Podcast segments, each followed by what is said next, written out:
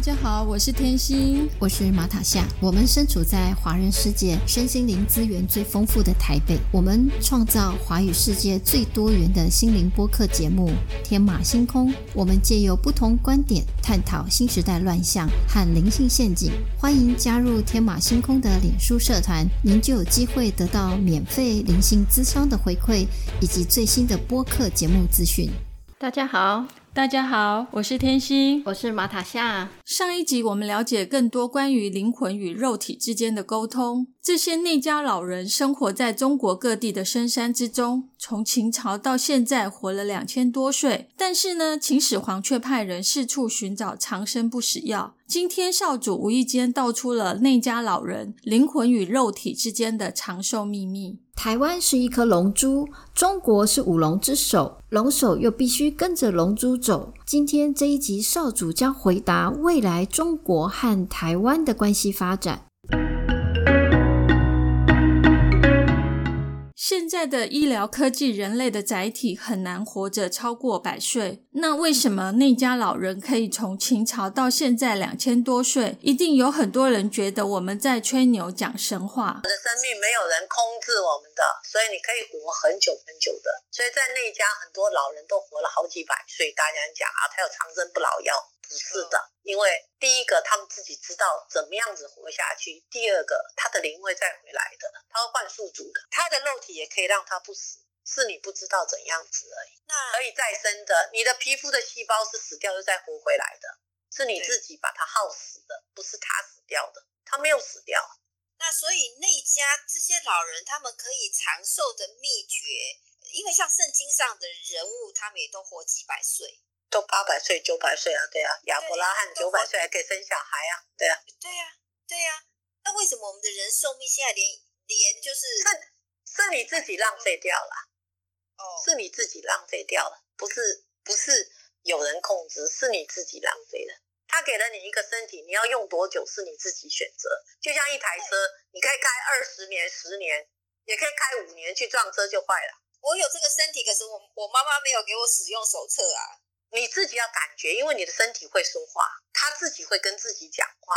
我跟你讲，五脏会自己沟通的。当你出现一个脏坏掉的时候，是你的灵把身体跟你断绝了。你的灵只想到欲望，只想到钱，只想到享乐，没有想到你的身体，他在跟你说话。你不听他的，你做你的，你的灵跟你的身体根本没有沟通，根本没有灵体合一呀，你是分开来的。你们根本就是零是零，人是人，宿主是宿主，然后寄宿的人是寄宿的人，两码子事。就像你去租房子，你会珍惜那个房子吗？你把人家房子弄得破破烂烂的，你看租房子人谁有爱惜过这个房子？因为那不是我的，那是房东的，一样啊，你的身体一样啊，你的宿，你的这个灵根本不在乎你，你死了我可以换一个新的啊。所以，我如果我们每一个人如果不能灵肉合一的时候，那个灵就变成是外灵了。对，你就是外在的嘛，你根本就是寄宿在那，反正我死了，他知道嘛，你会死掉嘛，他知道他可以再换一个嘛。如果你不让他换，我不让你走，我控制着你，我看你怎么办？那你就要让我健康嘛，对不对？用身体去控制灵，不是用灵控制你的身体啊。这我已经讲了一个大秘密出来了，这样他不可以讲这个了。我们跟你们相反，知道？对他们用身体控制灵，你要怎么控制灵，这就看你自己了。你所有想做的事都是灵在想的，不是你的身体。你身体只会想你自己健康，那灵不是灵，只会想着我要怎么生活，要怎么带你出去玩啊，这样让我看到外面的世界，让我做什么事情这样子。对对，他只是想呃，他只是利益的方面，就是这一些，因为他知道你死了，我再换一个新的。可是你的身体不是啊，糟糕了，你的身体会五脏这些肝脏跟心脏讲话，这些怎么办？我们怎么办？我们怎么办？他会再告诉你的，所以用你的身体来控制你的灵，不要用你的灵来控制你的身体。好哦，所以大部分人都不知道自己的身体有这么强大的力量。对，要不然你看你的血管这些，到现在医疗还搞不清楚人的身体怎么样子，对不对？很神奇的，就像你对你一一台电脑嘛，你是控制电脑的嘛，对不对？不是电脑控制你的，它里头再多系统也没有用，它要靠你自己，要要靠你去输入啊。如果有一天你的电脑自己会讲话了，它要你做什么？所以我们的人很神奇的，我们有我们的人身上有金、有水、有什么东西都有，还有细胞，还有什么很奇怪，你不觉得吗？怎么那么？这个肉体是谁设计？应该讲是上天他所设计出来的，但是他是跟他是没有思想的，但是他是有在沟通的，他们自己在讲话的，他不跟外面沟通的，他只跟他自己讲话的这样子。他们是一个世界，跟你讲一讲，就是说。其实后面这个问题就是我们那家最深层的一个地方。其实如果按照佛学讲的话，他们就是在讲到无无形的这个东西。为什么要修炼？有没有？就是这样。既然可以讲对不对佛，而且我也希望大家人能够去把灵体跟身体分开，你才可以照顾你的身体。用你的身体控制你的灵体，不要用你的灵体控制你的身体。你如果倒过来的时候，等你生病的时候，你身体已经没有办法控制你的灵体了，他只等着你死啊！好，那我们在前面六集的时候，那少主有讲到两岸统一后呢，中华民国会改名叫中国，那台湾仍然是台湾，台湾不是国家，也没有政府。那要请问，接下来请问就是说，那台湾人民出国的话是要拿什么样的护照？如果台湾不是国家，也没有政府，那可以有护照吗？我先纠正你一个问题，两岸不叫统一，不是统一，不能用统一这个字，要推翻。中华人民共和国叫中独，他要先灭掉他自己，就是把它弄掉以后，变成中华民国，承认中华民国，有没有？他本来就是存在的，只是他们自己不愿意放下他的面子，就像他对台湾人很好。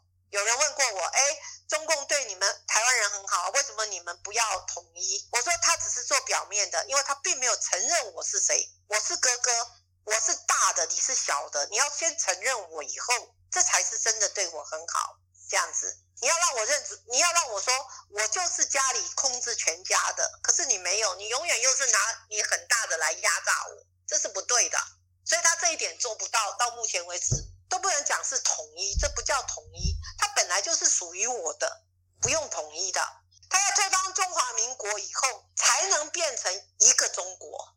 他现在不能推翻中华民国，他就不能变成中国，所以他叫中国。可是他的国号还是叫做中华人民共和国，因为他是中独，他现在独立了。他现在叫叛乱，我们必须平他，再把他拿回来。如果他愿意自己放弃的话，他归顺叫归顺，所以不叫统一。你要还给我，那个是我的，所以中华民国才叫祖国，而不是人民共和国叫祖国。当然不是，他叫像现在台湾要台独一样嘛，对不对？你可以独立啊，但是你不能。如果今天他独立，如果金门说中华民国国号我拿着的话，台湾岛独立了就变这样啊。可以吗？当然可以，对不对？金门、马祖都可以说我是中华民国。然后，那你台湾独立的时候，只要金门现在说我是中华民国的一省，我就是中华民国，我代表中华民国。那你台湾独立，你们台台湾所有的黄金都归金门的，他可以拿走的，在世界银行都归金门的。你不能讲说你你大陆来打我就变流亡国，不可能的事情，因为你没有办法流亡，因为中华民国包含的就是三十六个省的。所以我们不是统一，不要不要讲的这么自卑。我不是统一，我是收复，我要收复回来。所以目前中国跟台湾没有人搞清楚中华民国这个这个所谓这四个字的重要性。它其实是一个银行账户，它其实不是一个国号。对，它是一个公司，它是一个大大钱庄。有没有？它是很大的钱庄，就是我刚刚跟你讲的六十八万吨的黄金的持有人。所以，我我不知道为什么大家人不愿意，大家打模糊战嘛，美国也拿打模糊战，所以不想不想独立的是谁？不是台湾哎，是是中国，就希望我们不要独立，你最好改把中华民国放弃掉好了，这样子啊。对他也不要让你，他就让你打模糊战，也不让中华民国再出来了，因为他们现在知道款项已经到期了，现在要改名字，要改什么？要改成中国。问题是你中华人民共和国还卡在那里啊，你必须先放弃。他并没有向联合国讲，哎，我我放弃中华人民共和国，我变中国，因为他不行，因为中间还有个中华民国啊，你怎么换？你换不掉的，你除非回归，你回归给我嘛。你回来跟我姓中华民国，然后我们两边同意以后，我是主人，那我说好，那我们一起改成中中国就可以了，否则他是做不到的。既然他是一个银行账户，那你要教我们如何提款啊？其实我们一直都在提款啊，你们所用的费用这些，你们可以做的更更好啊。可是你老百姓去相信台湾政府好穷好穷好穷啊，因为你们人民没有醒来呀。就像澳洲，为什么澳洲的人民都有很好的福利？因为他不相信政府没钱呢。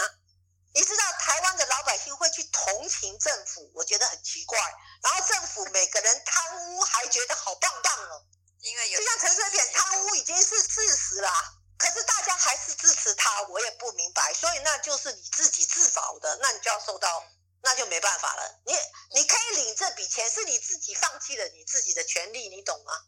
是你要控制政府，因为你就是钱的主人，你还给他钱，他去他去领的好高兴，你们都没有领到啊！你们做牛做马做狗就好了，这样可能我讲的比较难听了，但是没办法，你不会醒来嘛？不讲难听，你不醒来啊，这样子。那如果台湾不是个国家，也没有政府，那我们要有护照可以出国吗？其实现在在世界上有很多人都没有护照，都可以走来走去的，是你有没有这个权利，有没有这个 power？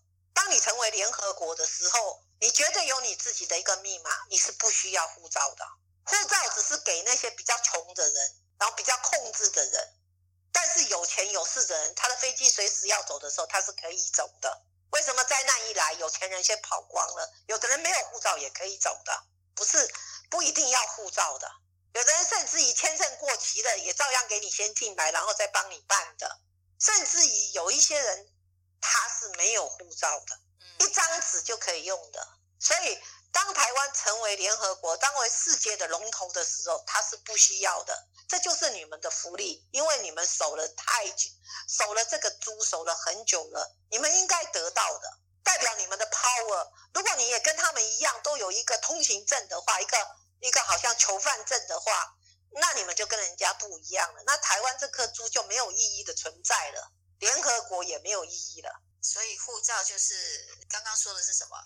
监狱一个囚禁。监狱的登记证啊，就像身份证一样啊。为什么人一定要有身份证字号？好奇怪！你去监狱看看，监狱是不是有号码？每一个人是不是有代号？那你的身份证跟他有什么不一样？都是一个代号。那我想要问，就是我们在做节目这段时间，其实我们发现，就是说，在各地公庙或者是新时代的通灵者的人，他们陆陆续续都有接接收到关于未来世界大同布局的这个这些蓝图。那他们接收到的这个蓝图是属于内家的系统嘛？那在执行上面的金钱是需要透过管家的同意和批准吗？我可以告诉你，他们收到这个信息，因为他们本来就是这些人，就是属于那家的人，他不是外面的人。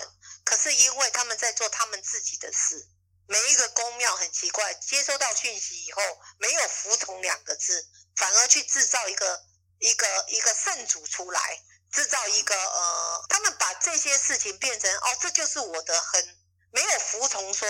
他从哪里来的？我应该 stand by 在等待，就像我一样，我接收到讯息，我在等待，我不会去造反去跟人家谈这些事情，我也不会做什么。当等到我的时候，他通知我要做什么事的时候，我就会去做事情，而为他去奉献，为他去做，就这样子。那我知道他给我的一个一个未来的未来的世界是很美的，我接受，我同意，所以我就开始服从的去做。哪怕他封我为少主，我还是一样去做，跟一般老百姓一样去做。我没有什么 power，也没有什么权利。可是公庙不一样，把自己讲的多神一样，去欺骗老百姓。他忘了他自己该做的事是什么。你知道公庙的公庙的，我我反问一下，有没有人知道公庙要用来做什么？政治人物利用来选票的地方，包括全世界都一样，包括教会也是一样。他在吸收人，他并他并不是真正，清真寺也是同样，并不是。所以你看，为什么为什么这些宾拉登的组织这些可以一叫就去做，就会奉献而死呢？对不对？所以他们这些公庙的确都都收到了讯息，不是只有公庙，包括基督教、天主教、道家都收到了讯息。可是他们还是做他们自己的，他们还是照样的，就是。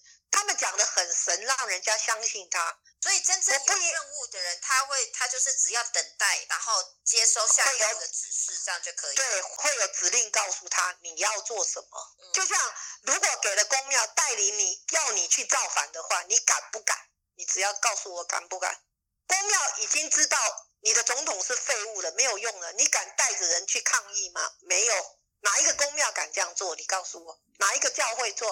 啊，上帝说他是仁慈的，他是怎样的？有啊，很多人是你给钱他就造反啊。错了，那不是公庙，公庙他他 那给钱，那当然是恶势力的人钱最多啊，不是这样讲吗？他根本就没有接到信息啊。如果你这样讲，他就是骗子诈骗啊。如果你接到信息，你会怕，你会恐惧，因为那个信息是很可怕的。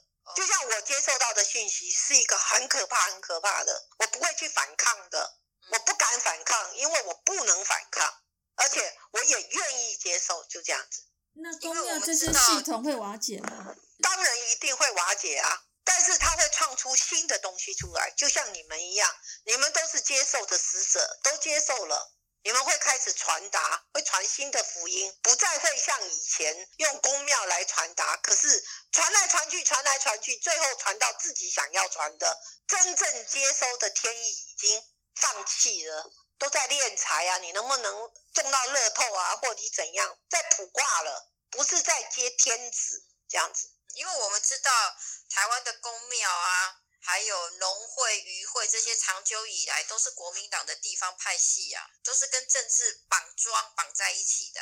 因为那最早就只有国民党嘛，现在就民进党嘛，所以都是党派的派系。所以公庙怎么会算是接旨的人呢？所以你相信他能接到旨意吗？你只要告诉我，他们里面绝对有人是属于。属于真正是属于这个我们这个组织的人有，但是绝对不是这个公庙，一定里面有人他真的接到这个讯息，因为在传达的时候，每个人的感觉不一样的，零跟零的传达在上天对话的时候，中间可以给拦截的，就像你的电话手机可以被人家偷听一样的道理啊。而问题是不是他只有你有没有在做事才知道？否则的话，你你没有办法的。你用讲的，我们都知道啊。你说什么，我也知道啊。哦，你讲世界末日会来，我也知道啊。问题是什么时候，你在做什么，这个比较重要。所以一样嘛，公庙里面绝对有人接收到是真的。如果他是真的，我相信他对老百姓，还有他在做事的时候，他会考虑我不可以乱做。如果我乱做，我得到的下场会毁灭的。而且这个毁灭会比你想象的更残忍、更可怕。所以我也可以说，如果今天我是一个接受到指令或者是任务的人，那我只要等待下一步就可以了。那而且我不会反抗，因为我很清楚知道明白，然后大家各就各位，通力合作完成这个指令是这样子。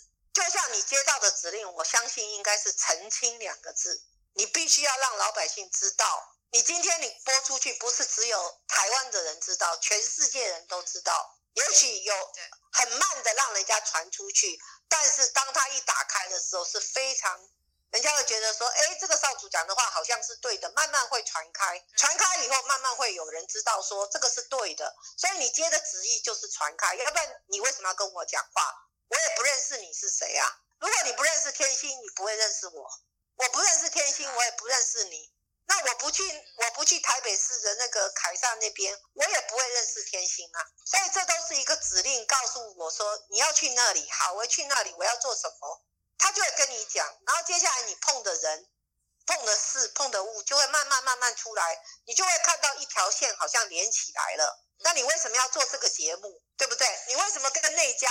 我对你也很好奇，因为你对那家的事知道的很多，表示你不是一天去了解他。你花了很长的时间去了解它。呃，我在清真寺了解了一些，应该说我在清真寺的时候，我觉得有一些东西，有一些秘密，好像不是我们这种台湾人可以了解的，可以进去触碰的。因为就是你不是公穆斯林出身的家庭，他们基本上是对你很防范的。对，然后没错，我也觉得在我生长的年代里面，我觉得我没有所谓的本省人跟外省人的分别。可是，一旦我进到清真寺里面之后，我发现那个分别超大的，而且外省人还分你是北方人，我是南方人，我是什么什么，我就一直搞不清楚为什么要这样子。后来我慢慢知道，说这当中有一些不可说的秘密跟利益的纠结在里面。那里面。是非常复杂。那小台北一个小小的清真寺非常复杂，里面有外交、有国安、有情治，各个各个单位都有在里面角力战，你知道吗？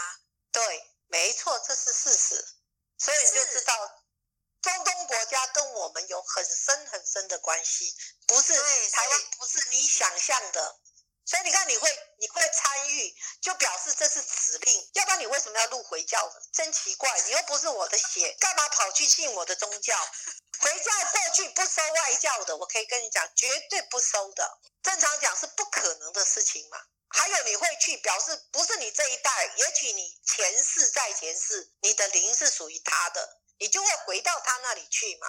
就是属于我的系统里的嘛，你就是那家系统的人，你才会去搞那家的东西嘛。否则正常讲，有些人听了就讲啊，那是笑话骗子嘛。啊，你就去研究，很有意思啊。嗯，所以这就是指令嘛，他已经指令给你了。那下面要做什么，我不明白，因为为什么？也许就是一个公开一个真相，还有未来要改变，最起码你播给人家听，这是一个证实，已经告诉你了嘛。我现在已经。我跟你谈话，其实谈的是过去、现在跟未来嘛，这三个嘛。你一直在问我的问题是过去式、现在式跟未来式嘛？有的未来就是说，像台湾变联合国，这是还没有来的嘛？那它会不会只有等到走到那一天嘛？那那一天是什么时候就要就要发生了嘛？我想问说，台北清真寺当时为什么会被分为大寺跟小寺？为什么会被拆？会为什么会被分裂？应该讲大事是正统的，其他所有的小事都不属正统的，因为大事是属于他们送过来的，是属中东国家送来的。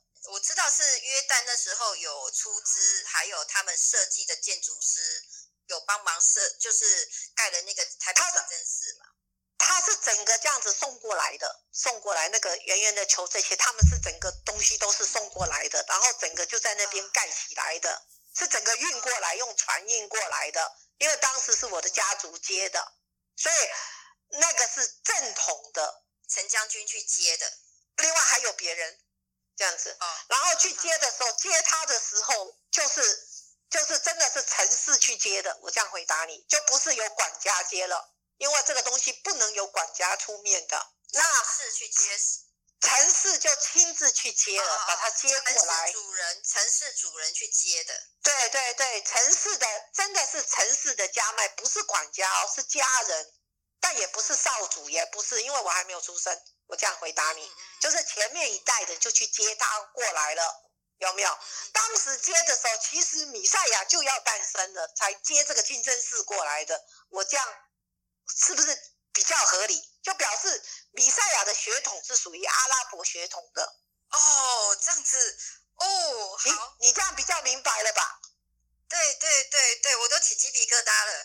时间又到了，感谢您的收听。更多关于阿拉伯石油的秘密、世界未来的趋势，请继续期待下一集。感谢您的收听。如果喜欢我们的节目，记得请天星和马塔夏喝咖啡，支持天马星空制作更多节目。节目下方有抖内捐款连接。如果你喜欢我们的节目，记得按订阅和分享。如果你是用 Apple Podcast 收听，请给我们按星星点评。拜拜，拜拜。